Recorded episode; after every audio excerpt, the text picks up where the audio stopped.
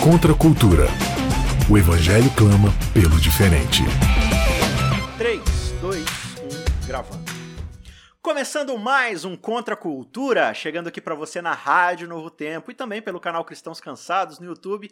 Como sempre, é uma alegria muito grande receber você aqui com a gente para estudarmos os grandes e maravilhosos temas da Palavra de Deus. Estamos aqui de vento em popa nessa novíssima temporada, a vigésima temporada do Contra a Cultura, que é sobre o tema da aliança se chama A Promessa, a Eterna Aliança de Deus. Estamos vendo aqui o pacto que Deus fez com a humanidade para cuidar dela, para salvá-la, para redimi-la. Qual vai ser o custo disso? Quais são as implicações no nosso relacionamento com Deus? Então fica com a gente aí durante toda essa temporada, que com certeza você também vai aprender bastante coisa junto com a gente, porque esse programa é assim, a gente vai crescendo juntos, estudando a valiosíssima palavra de Deus. Para conversar comigo hoje, eu tenho de volta comigo mais uma vez Vanédia Cândido. E aí, Vanédia? Oi, Isaac, grande honra estar aqui de novo. Show de bola! Então, a gente viu aí nos primeiros episódios, né? A gente, logo no, no, primeiro episódio, a gente viu sobre a queda da humanidade. A gente estudou um pouco sobre qual era o propósito de Deus para a humanidade criada, né? Adão e Eva, o primeiro casal. E o que, que acontece que os leva a desconfiar de Deus a acharem que eles mesmos poderiam estabelecer um projeto melhor de humanidade no planeta criado por Deus. E aí você, dentro desse contexto de, de, de, desconfiança, de rebeldia, tem a entrada do pecado no mundo, e aí as coisas começam a se degradar de forma assim, escalonada, né? Vai de mal a pior. E no episódio passado a gente começou a ver um panorama de como essas alianças, que na verdade é a mesma aliança, a gente vai falar um pouco mais sobre isso também, mas como essas alianças vão se desenvolvendo na forma como Deus vai lidando com toda essa situação de um jeito que ele consiga manter ao mesmo tempo a sua justiça, a essência de quem ele é e ao mesmo tempo lidando com a salvação da humanidade que ele prometeu salvar. E hoje a gente vai falar sobre o segundo, vamos colocar assim, o segundo desenvolvimento da aliança, um segundo aspecto aqui desse, da forma como a aliança vai se desdobrando no decorrer do Antigo Testamento.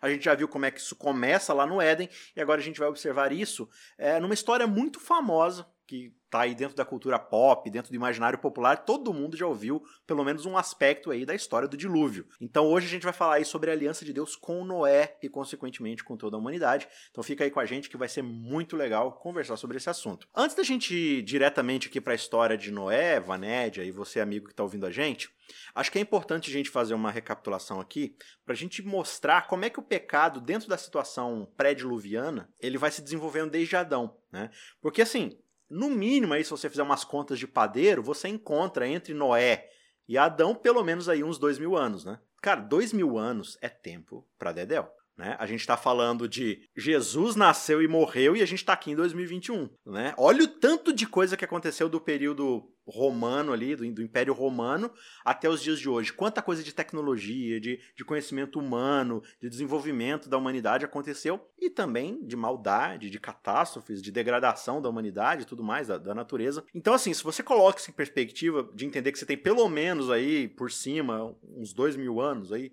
dois milênios de sociedade pré-diluviana, eu acho que muita coisa aconteceu. E a gente pega aqui alguns pontos que a gente já vai acompanhar com vocês aqui na leitura sobre como essa humanidade vai se desenvolver a partir de Adão e Eva. Né?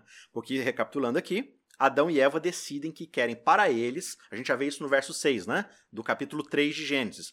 Vendo a mulher que a árvore era boa para se comer, agradável aos olhos e árvore desejável para dar entendimento, tomou do fruto e comeu e deu também ao marido que ele comeu. E aí você percebe no verso 11, do verso 11 ao verso 13 o seguinte, a gente já viu um pouco disso lá no primeiro episódio, você pode voltar lá e assistir se você ainda não assistiu, mas só recapitulando aqui para a gente pegar desse ponto. Perguntou-lhe Deus: Quem te fez saber que estavas nu? Comeste da árvore de que te ordenei que não comesses? Então disse o homem: A mulher que me deste por esposa, ela me deu da árvore e eu comi. Disse o Senhor Deus à mulher: Que é isso que fizeste? E ela respondeu: A serpente que me enganou e eu comi. Então você já começa a perceber aqui, Vanédia, desde o começo, como é que o ser humano, e, e, o verso 6 descreve muito bem isso, o grande problema ali do pecado é que o ser humano desejou para si um conhecimento Só que não é um conhecimento assim de, ah, eu sei coisas.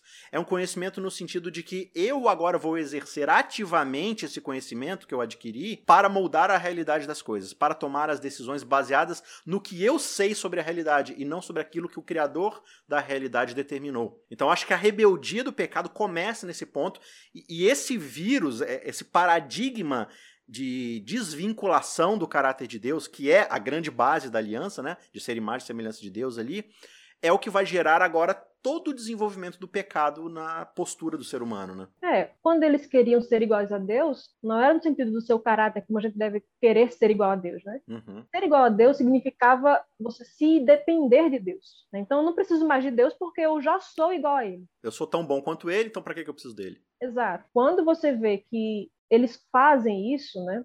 E Deus os, os, expulsa do jardim, você vê que Deus coloca guardas no jardim. Você vê isso no, no final do capítulo 3, né? verso 24, é dito que ele colocou querubins ao oriente do jardim, né? com, com espada flamejante, impedindo eles de voltarem para lá. Porque uma vez que eles haviam se independido de Deus, né, haviam se afastado de Deus, o simples retorno deles não ia fazer com que a aliança fosse restaurada, né, com que o relacionamento fosse refeito. Tinha que ser outro caminho, porque já estava quebrado aquilo ali. Então, o homem tentar, por sua força, voltar ao Éden, ou permanecer no Éden, né? O homem vai, cose folhas de figueira para si, para que ele permaneça ali, né? Como, oh, ninguém está vendo o que eu fiz, né? Então, é. tipo, lá, tá tudo de fora lá, que no folhinha de, não esconde nada, né? Mas aí não, tá, tá tudo certo, Deus, não, ninguém fez nada aqui. Mas, ou então, depois que ele sai, ele tentar voltar por sua força, era algo que não seria capaz de restaurar isso. Então, Deus vai estabelecer uma outra aliança. E a gente vai ver né, em que moldes vão ser as alianças posteriores, que era simplesmente Deus reafirmando algo que ele já havia feito no Éden e que havia sido quebrado em termos de propósito para a humanidade a partir dali, né? O que a gente precisa entender dentro de todo o panorama da aliança é isso, né? A gente revisitou bastante isso no episódio anterior. Deus tem um propósito para a sua boa criação. Esse propósito é de, é de trazer vida, de trazer alegria, de trazer pertencimento, mas tudo isso debaixo do guarda-chuva do relacionamento com Deus. As coisas não foram projetadas para serem, para funcionarem a parte de Deus. Você está tirando uma peça essencial para esse funcionamento, vital. Então, a partir do momento que você tira isso, você vai começar a degradar e deteriorar toda a relação do ser humano com o próximo, do ser humano com o planeta Terra, porque você tirou dali algo que é vital. Né? Então, a gente vai começar a observar agora alguns exemplos de como essa mentalidade de não, eu sei o que é melhor para mim, eu não preciso de Deus. O que, que isso vai desencadear? Ah, mas o que, que tem a ver com o meu fruto, Vaned? Era só um fruto. Que a gente pensa assim de alguns pecados, né? Ah, mas esse pecado é um pecado tão bobinho. O é, que, que, que isso vai trazer de maldade? Isso aqui não vai afetar ninguém. Por que, que alguns pecados, por mais simples que pareçam, eles trazem consequências tão catastróficas? É o que a gente vai observar agora na história seguinte é que você sai ali do capítulo 3, com a queda de Adão e Eva, e agora eles vão viver nessa nova terra desolada com o seu próprio paradigma de vida. Eles vão querer agora fazer do seu próprio jeito. Como é que essa sociedade agora vai surgir? Você tem, a partir de Adão e Eva, Caim e Abel, que são os dois próximos filhos ali, e você tem uma história também muito conhecida para aqueles que já estão mais familiares com a Bíblia, que é a, a história ali do sacrifício, das ofertas que Caim e Abel vão proporcionar. E o texto diz aqui no verso 4 do capítulo 4 o seguinte: olha, Caim resolveu trazer as coisas da terra, né, os frutos da terra, e Abel, por sua vez, trouxe das primícias do seu rebanho e da gordura deste. E aí diz que agradou-se o Senhor de Abel e de sua oferta, ao passo que de Caim e de sua oferta não se agradou. Irou-se, pois, sobremaneira Caim e descaiu-lhe o semblante, ou seja, ficou com o rosto fechado, ficou com o semblante franzido ali, é, numa clara postura de alguém que não gostou do que aconteceu, de ficou profundamente irado. Então lhe disse o Senhor: Por que andas irado? E por que descaiu o teu semblante? Se procederes bem, não é certo que serás aceito? Se todavia procederes mal, eis que o pecado jaz à porta. O seu desejo será contra ti, mas a ti cumpre dominá-lo. Aqui nessa situação, Vanédia, que acontece com Caim, em cima da postura do que Deus realizou ali em termos de aceitação, é, e, e, é interessante o que o texto frisa, né? Porque a, a gente é tentado a ir direto para a discussão do que é a oferta, né? Ah, um deu essa oferta, o outro deu aquela oferta. Embora se possa girar um pouco da discussão em cima disso, mas a oferta que ela é secundária, porque o texto começa dizendo: Deus se agradou de Abel e da sua oferta. Então, primeiro uhum. Deus se agrada de Abel. depois da sua oferta. E ele se desagrada de Caim e em seguida de sua oferta. Aí você vai assim, ah, mas é porque era oferta certa? Não era oferta certa? Deus primeiro ele está rejeitando o ofertante. E aí você começa a ver a, a resposta de Deus, ele fala assim, olha, por que, que você está assim? Se você tivesse, de fato, com o teu coração inclinado para fazer o bem, você estaria desse jeito? Só que ele fala assim: tem um negócio dentro do seu coração, e é aqui a gente coloca coração no pensamento hebraico como o centro da vontade, né? Não é na nossa cultura ocidental é o cérebro, né? O coração naquela época é a coisa da volição, da vontade, das decisões e tal. Então ele tá falando assim, olha, no teu coração aí, dentro de você, tem um, um negócio chamado pecado e ele usa uma figura aqui que tipo ele jaz à porta, como se fosse um, um animal feroz assim atrás do arbusto esperando para dar o bote, né? Tipo assim, ó, tem um negócio uhum. dentro de você que só tá esperando uma oportunidade para mostrar suas garras e você precisa dominá-lo. Só que o seu desejo e aqui ele dá para nós a visão desse panorama, que é o que está agora dentro da humanidade. O teu desejo é contra ti. Né? O que isso significa? O teu desejo sempre vai agora inclinar você para fazer coisas que são contrárias ao meu propósito para a humanidade. É, foi o que Deus falou também para Eva, né? O teu desejo será contra o teu marido uhum. e ele te governará, né? Aqui ele está falando, olha, o teu desejo será contra ti mesmo, mas a ti te cumpre governar esse desejo. Aqui estava mostrando o relacionamento rompido entre o homem e Deus, mas também entre o homem e a vontade interna do ser humano de fazer o, o que é reto, de fazer o que é justo, que agora estava em, em dissonância. Esse desagrado de Deus foi primeiramente contra o coração do adorador, né? O coração dele estava nessa situação aqui que ele mostrou. Olha, o teu coração está indo contra a minha vontade. Antes de tudo, aquela oferta representava aquilo que já estava no coração de Caim. Não era uma questão de, puxa, deu um tiro errado, ó, Deus queria cordeiro e eu trouxe manga, laranja. Não era uma questão disso, sabe? Sim. Era uma questão do, daquilo que estava no coração dele e que foi exposto, exposto por meio da oferta dele. Algumas pessoas até diziam assim, né? Ah, que talvez esse pensamento de Caim, ah, você expulsou meus pais por causa de uma fruta, toma aqui um monte de fruta para você. É, não é a gente não sabe exatamente. Quer?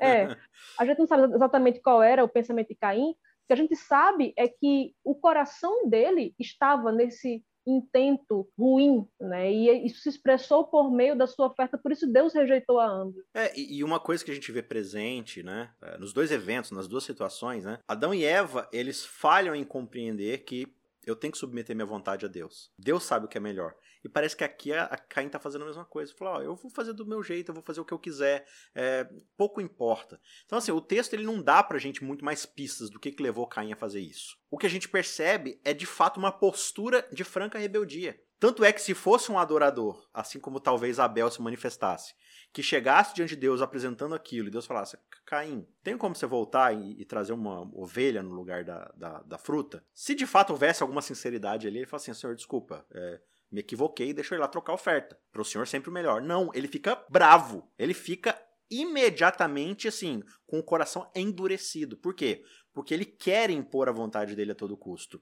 E, e a, o grande paradigma da sociedade agora é essa, é esse, né? Sempre a minha vontade acima de tudo. É esse individualismo que vai agora ser melhor ilustrado nos próximos versos, no verso 8, quando diz o seguinte: olha, disse Caim a Abel, seu irmão, vamos ao campo.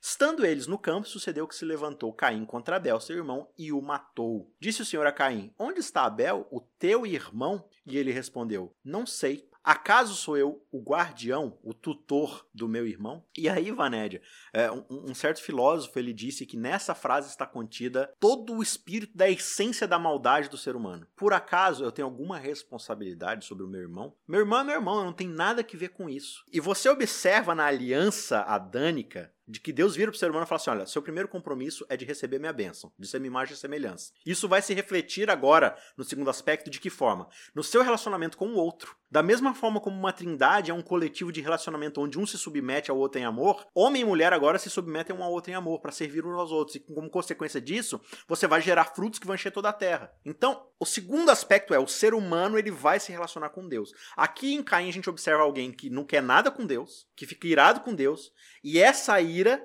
se desova na forma como ele vai olhar agora para o seu irmão, sangue do seu sangue, e vai tirar a vida dele, porque ele julga que o orgulho dele, o bem-estar dele, as suas preocupações são mais importantes do que a vida do seu próprio irmão. E quando Deus questiona, cadê seu irmão? A resposta dele é a mesma resposta da mãe e do pai. Foi a mulher. Foi a serpente. Eu não tenho nada com isso. O senhor que se vire. O ser humano, ele não quer mais assumir suas responsabilidades das escolhas que ele está tomando como alguém que conhece, entre aspas, aqui o bem e o mal. Ele quer exercer essa liberdade, mas ele não quer arcar com essas consequências. Ah, isso afetou meu irmão? O problema é do meu irmão. Eu tô aqui, eu tô de boa. Então, você percebe, o ser humano está intrinsecamente agora ligado a esse individualismo. Porque uma vez que você se rompeu da imagem de Deus, que é a imagem coletiva, é a imagem relacional de trindade, agora tudo que sobrou para você é esse individualismo egoísta, né? O maluco era brabo mesmo, né? No mau sentido aqui, porque ele, ele se acha no direito de dar um toque em Deus. É. O cara fez, pega aqui e, e eu sou lá guardador do meu irmão, sendo que na verdade ele estava errado por vários ângulos, né? Porque o cara vai dar, uma, dar um fora em Deus, né? um corte em Deus, e ele vai e diz assim uma, uma coisa que ele é. Ele é guardador do irmão. Todos nós somos guardadores dos nossos irmãos. Você vê o, o ódio que Caim estava de Deus, ele não podendo atingir Deus, atinge a criação de Deus. É assim como a gente é. Por isso uhum. que João vai falar lá, lá na frente, né? Aquele que não ama não conhece a Deus, porque Deus é amor. Então, se você de fato diz que ama a Deus, mas odeia seu irmão, você é mentiroso. O amor a Deus vai se manifestar, vai se manifestar no cuidado para com o meu irmão, no cuidado para com o próximo. Então, se eu não amo o meu próximo e se eu maltrato o meu próximo, que é a imagem de Deus, eu estou, na verdade, exteriorizando algo do meu coração que é uma ira, uma rebelião contra o próprio Deus. Então, não existe isso de você dizer, ah, eu, eu amo. Tem muita gente assim, né, que ama a humanidade, mas odeia os seres humanos. Né? Quando essa humanidade ganha um rosto, Aí você não, você não, não quer mais saber. Dizer que ama a Deus e, e não ama a, aqueles que são imagem e semelhança de Deus é uma das consequências da quebra dessa aliança, né? Então, assim, Deus ele vai ter que restaurar essa aliança de outra forma, porque pela, pelo desígnio do coração humano, não dá mais, né? não tem como. Uhum. É, isso vai ficar claro agora, porque a gente ainda está falando de indivíduos. Adão e Eva, né? Caim e Abel. E agora você vai seguir a sequência do capítulo 4, e lá para os versos 23 e 24 vai contar a história de Lameque, que é um descendente de Caim. E Lameque ele é um dos responsáveis ali por gerar uma, uma descendência que vão ser os caras que vão moldar a sociedade prediluviana. Vão construir a primeira cidade, vão trazer tecnologia, é, cultura, é, a, a, a pecuária, vão começar a moldar aquilo que a gente conhece um pouco mais como cultura um pouco mais moderna ali, né? Começando a dar forma àquilo que o ser humano foi criado para fazer no Éden. Então agora a, descendência de Caim tá fazendo. Só que aí qual que é a postura desse cara que vai gerar essa descendência, né? A história conta aqui que um dia ele chegou para suas mulheres, porque ele tinha duas.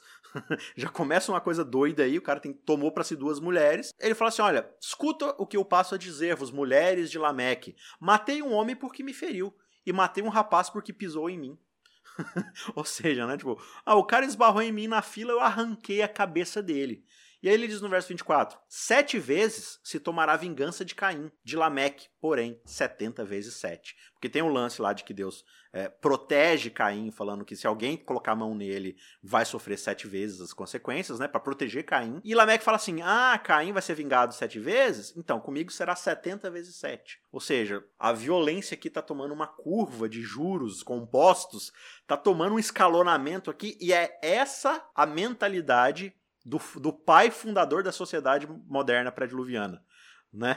Esse é o cara que vai dar agora vazão a uma sociedade onde todo mundo pensa assim: ah, é, comigo vai ser muito pior, não encosta em mim não que eu te arrebento a cara. Esse desejo pela vingança, pela violência, pela retribuição. E aí a gente chega no capítulo 6, no verso 5, já na sociedade bem próxima ali do dilúvio, e o que o verso 5 vai dizer pra gente é o seguinte: viu o Senhor que a maldade do homem se havia multiplicado na terra e que era continuamente mal todo o desígnio do seu coração. Então a gente vê lá em, em Caim, Deus falando: olha, pecado está na tua porta. Seu coração está inclinado ao mal. Cuidado! E aqui a gente vê uma sociedade inteira onde Deus olha para a terra e fala: todo ser humano é mal. A maldade se multiplicou na terra e é mal todo e qualquer desígnio do coração do ser humano. Escalonamento gigantesco, né? É, a gente vê aqui uma doutrina bíblica que é chamada de depravação total. Todas as faculdades humanas, tudo aquilo que o ser humano produz, está afetado agora por esse vírus do pecado. todos os desígnios do coração humano, até nossa bondade é corrompida por essa mancha do pecado. Então, até aquilo que a gente faz de bom, muitas vezes é, é para se vangloriar, para adquirir prestígio, ou até mesmo para conseguir né, a vida eterna. Então, a gente tenta barganhar com Deus. Então, até nossas boas atitudes estão manchadas com isso. E aí, Deus vai falar né, que é mal todo o desígnio do seu coração. E isso diferentemente do que algumas pessoas pensam, que não, antigamente, né, nas alianças antigas é, de Deus com o homem, ele não fazia muita questão de, das coisas e tal. Somente na nova aliança é que você vai ter né, uma novidade que Jesus, Jesus introduz. Ele fala assim: é, ouviste que foi dito, né? Amarás o próximo e odiarás o teu inimigo. Eu, porém, vos digo: amem os vossos inimigos e orai por aqueles que vos, vos perseguem. Então, isso é uma novidade que Jesus colocou. Jesus falou assim: olha, se você olhar para uma mulher com intenção impura, você já adulterou com ela. Se você odiar seu irmão, você já é culpado de homicídio. Isso foi uma novidade de Jesus. Sendo que não, você vê no Antigo Testamento várias passagens falando sobre os maus pensamentos, né, de você cobiçar uma mulher. O próprio pecado da cobiça é um pecado que acontece né, interiormente, independentemente de ações exteriores.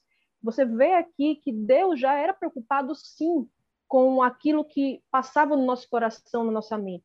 Então, não é que a nova aliança vai requerer mais coisas do que a aliança antiga. Não, Deus sempre requereu isso. Jesus, quando vai falar no Sermão do Monte essas coisas, ele vai simplesmente relembrar algo que Deus já queria do, ser humano. É claro que Deus nunca dá um passo maior do que aquele que a gente possa acompanhar. Né? Então, algumas coisas Deus foi tirando aos poucos, mas Deus sempre requereu do ser humano retidão, justiça, inclusive dos pensamentos. E essa que é a questão, né? Porque você consegue muitas vezes maquiar as suas atitudes exteriores, mas os pensamentos que Deus conhece, Deus também se importa com eles e Deus também os julga. E aí como é que você vai escapar desse julgamento que atinge até mesmo seus pensamentos? Aí Deus vai firmar aqui, vai estabelecer essa aliança com Noé exatamente por isso, né? Que é o que a gente vai ver aqui a partir do verso 18, né, mais especificamente, é o primeiro local onde aparece a palavra aliança na Bíblia, e ele fala, né, contigo, porém, estabelecerei a minha aliança.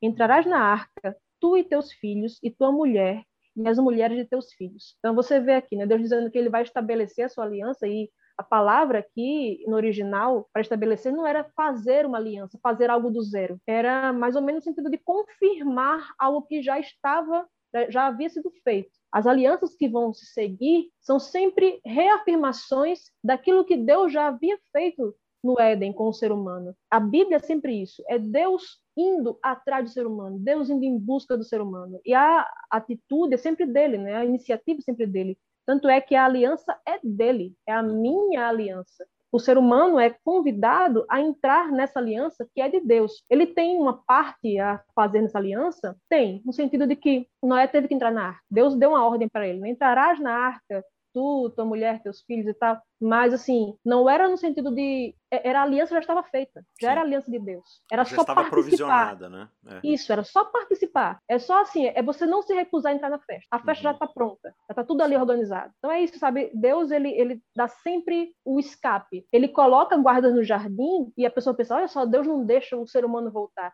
É porque não tinha mais como voltar dali. Agora, essa é a forma de voltar. Essa é a forma de voltar ao, ao, plano original de Deus, por meio dessa aliança que Deus mesmo proveu, Deus mesmo preparou. É, é a figura que Jesus conta lá da, você falou da festa aí, né? Onde ele dá toda uma festa e o pessoal não tem roupa para ir na festa e ele providencia a roupa, né? E alguns pegam e falam assim: "Não, eu talvez eu até vou, mas eu vou com a minha própria roupa". E aí o cara é barrado de ir na festa e tal, né? Porque tipo, a aliança ela exige essa submissão, né? De entender que, cara, não, a aliança é dele, ele fez o provisionamento. É, é, é, o cara, é o exemplo clássico da boia no alto mar, né? Devia estar tá se afogando no meio do alto mar, tá nadando, nadando, nadando, já não aguenta mais nadar, vai morrer. Aí vem uma lancha, joga uma boia para você amarrado na corda, você abraça na boia e quando chega no barco você começa a gritar para todo mundo: "Vocês viram como é que eu me agarrei na boia? Vocês viram como é que eu sou forte? Eu me segurei na boia. Olha todo o crédito que eu tenho por ter segurado na boia". É óbvio que essa pessoa é uma retardada.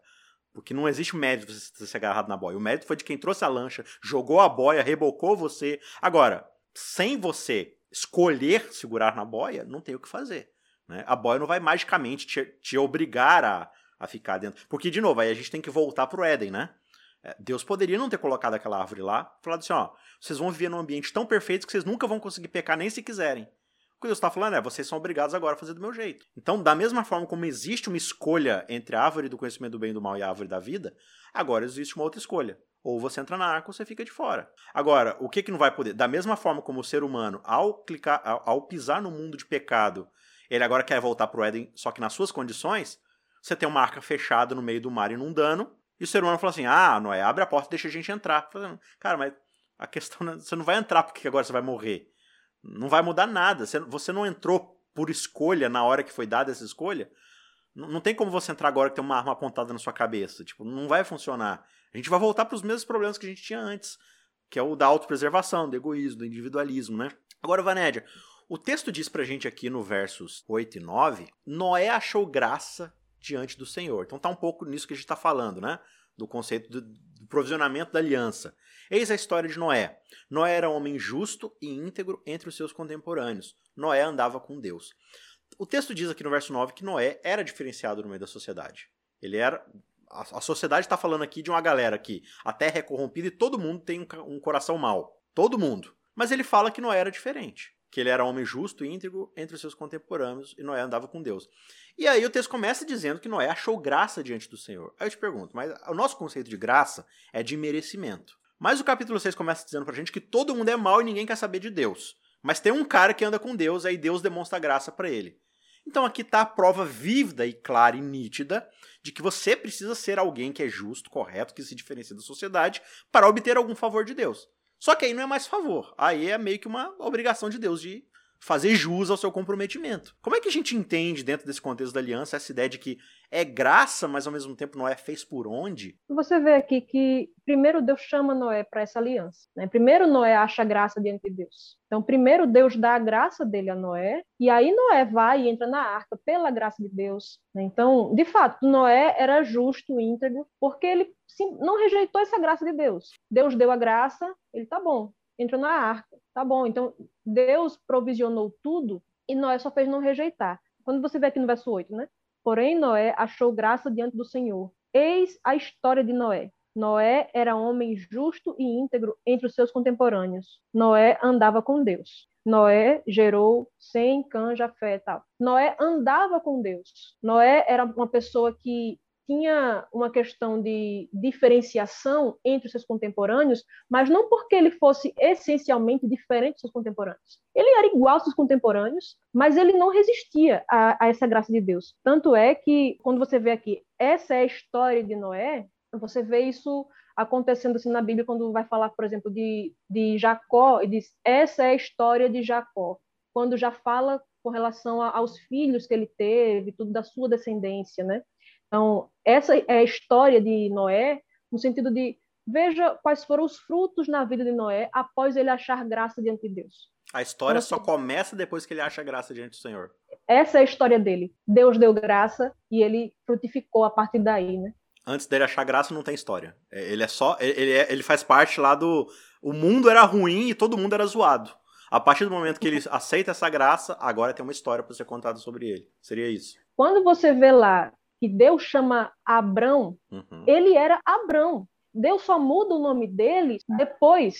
Ele só se torna Abraão, só se torna né, aquele pai de muitas nações depois. Mas Deus o chama quando ele ainda era um pagão em Ur dos Caldeus. Deus só muda o nome dele, Deus muda a história. E tudo isso acontece depois de Abrão achar graça diante de Deus. Depois de Abrão simplesmente não resistir ao chamado de Deus para entrar na aliança. Foi isso que Noé fez. Ele não resistiu a isso, não se rebelou contra esse chamado de Deus. E aí você começa a entender um porquê que, ah, só Noé achou graça diante do Senhor. Por que, que nenhum outro antediluviano, o pré-diluviano, achou graça diante de Deus? Aí você começa a dar vazão a, a teologias mais calvinistas, talvez, né?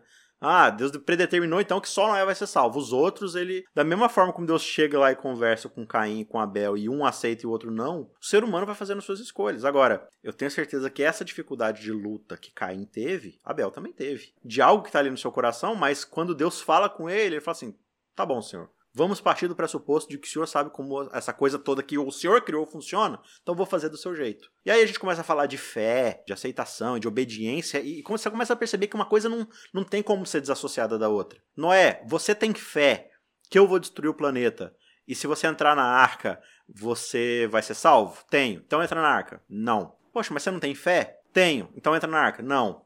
Que fé é essa que você acredita que se você entrar na arca. Só que a fé está na provisão que Deus fez na arca. E a aliança funciona assim em todo, todo o panorama histórico até chegar em Cristo. Que aí, por mais maravilhoso que é, Cristo vai ser essa arca, né? Cristo vai ser esse, esse, essa válvula de escape das maldições da aliança, digamos assim, né? É, da mesma forma como está acontecendo aqui com Noé. Então, ele proporcionou, ele foi lá, ele fez e tudo mais, e aí falou assim: agora entra. Cara, essa fé que é esse ato de confiança irrestrita em Deus, é o que vai te levar a essa obediência. Noé não passa a ter fé porque ele obedece, né? É a confiança que ele desenvolve por andar com Deus, por ser íntegro, né? Por ser essa pessoa justa no fato de que ele ouve a voz de Deus e, e obedece a essa voz, é que vai gerar toda essa confiança. Vai voltar aos termos da aliança, que quais que são? Deus abençoou Adão e Eva e tal, e fez com que eles, né, tivessem todo bem. Deus agora está proporcionando tudo. Cabe agora ao ser humano falar assim, tudo bem, eu aceito, eu vou. Mas isso de forma alguma coloca mérito em cima das ações de Noé. E Deus aqui, ele está estabelecendo, como você falou, né? É a minha aliança, o texto bíblico deixa claro, é a minha aliança. Eu estou providenciando tudo. E agora você vai entrar aqui e assim, não só você vai entrar, Noé, como você também vai pregar para que outros entrem também. Só que é aquela coisa, né? Os, eu acho que Deus deve ter falado com todo mundo. Porque você tem um relacionamento ainda muito próximo ali de Deus com o ser humano. Noé escuta. Por que, que ninguém mais escuta? Ah, os caras não escutam Deus. Vão ouvir a pregação de Noé? Aí numa terra que não chove, tá o louco lá falando que vai chover de um jeito que vai afogar todo mundo e começa a construir um barco no meio da planície e todo mundo olha e começa a falar assim, ah, não sei o quê. E Noé tá lá obedecendo, obedecendo, enquanto os outros simplesmente resolveram viver sua própria vida, né? como Jesus vai falar lá no seu sermão profético, né? Casando, dando-se casamento, fazendo festas, vivendo o seu, seu dia a dia normal. Ah, é, tá, tudo, tá tudo bem aqui. A gente não sabe, né? O texto não fala nada disso. Não, foi, não diz que Noé foi o único dentre toda a humanidade que achou graça perante Deus. Mas a aliança também tem esse caráter representativo. Né? Você uhum. vê, por exemplo, a aliança com Davi. Não era que Davi fosse a única pessoa justa na face da terra. Não, mas ela tinha o caráter de representar aquela pessoa, aquela pessoa ser um representante né, dessa aliança. Quando Deus faz a aliança com Abraão, era para que ele fosse um representante dele, para que nele fossem benditas todas as nações da terra. E isso para que houvesse vários assim. outros Abrões, né, para que Deus pudesse espalhar né, sua glória por toda a terra. Aqui também a gente não sabe, né? É, foram muitos anos construindo a arca, a gente não sabe quantas pessoas morreram nesse percurso aí e tudo. Então, assim, o que a gente sabe é que Deus fez isso para que, né, foi dar, foi dar aquele reset na, na humanidade, porque não tinha mais para onde correr. O, o ser humano estava continuamente mal e tal, mas era, ele deu a provisão. Alguém pode perguntar assim: ah, mas se todo mundo cresce na pregação de Noé, não ia caber todo mundo na arca. Se todo mundo cresce, para que arca, né? É. Então, assim, você pode pensar assim que Noé foi aquela pessoa que Deus escolheu, talvez dentre algumas pessoas, Deus escolheu para representar a sua aliança perante a humanidade e para pregar dessa aliança perante a humanidade. Né? Por isso que Pedro vai falar que Noé era pregador de justiça, a justiça de Deus que, que se revela do céu contra os filhos da desobediência, que Paulo fala, é também a justiça que vai resgatar o pecador né? Por isso que Deus pode ser, ser visto como tanto justo quanto justificador daqueles que têm fé em Jesus. Então, assim, essa aliança faz tudo isso. A aliança, ela estabelece os termos dela. Aqueles que não, não querem participar da aliança vão ter as consequências de não participar dessa aliança. E aqueles que estão dentro da aliança têm as bênçãos da aliança. É Deus sendo justo e justificador, de uma maneira, claro, incipiente, né? Isso vai se concretizar de uma maneira muito mais plena na nova aliança, mas aqui a gente já vê esses resquícios. Você já vê resquícios aqui desde a primeira aliança, né? Você vê aqui a aliança com os animais, que já existia na primeira aliança do Éden, né? Você vê aqui os animais sendo trazidos. Você vê tudo isso. Então, cada aliança vai demonstrar aspectos, né, desde a aliança do Éden.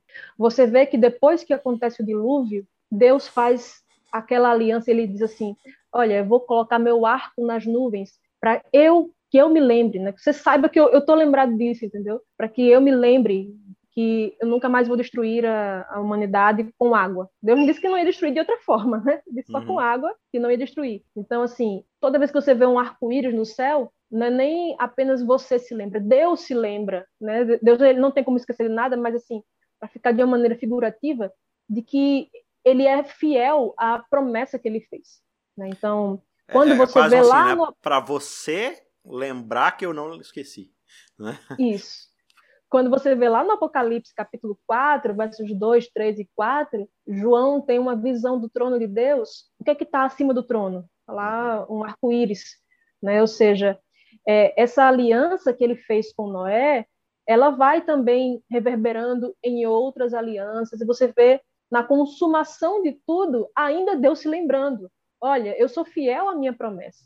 Então, assim, Deus é fiel à, à sua aliança. Embora ele saiba que a gente não é fiel à aliança. Ele já uhum. fez aliança, né, sabendo que ela seria quebrada, que ela seria rompida, e já fez com o escape também de quando a aliança fosse rompida, quebrada, ele já teria a provisão certa para isso. Então Deus providenciou tudo, né? Não tem mais o que a gente pensar em fazer, é só entrar na arca, sabe? É só crer que ele é fiel às suas promessas, é só crer que ele vai cumprir sua aliança, independentemente da nossa vontade de quebrar essa aliança, né? Claro que ele pode algumas pessoas vão ficar de fora, né? Vão quebrar a aliança, vão ficar de fora mesmo. Mas a humanidade vai ser restaurada, né? Vai Deus vai ser fiel à sua aliança mesmo com o nosso pecado. Você vê a Bíblia relatando os pecados de Noé e tudo isso, mas ainda assim ele era parte da aliança, ele era povo de Deus. Então assim, quando a gente crê que a gente faz parte dessa aliança,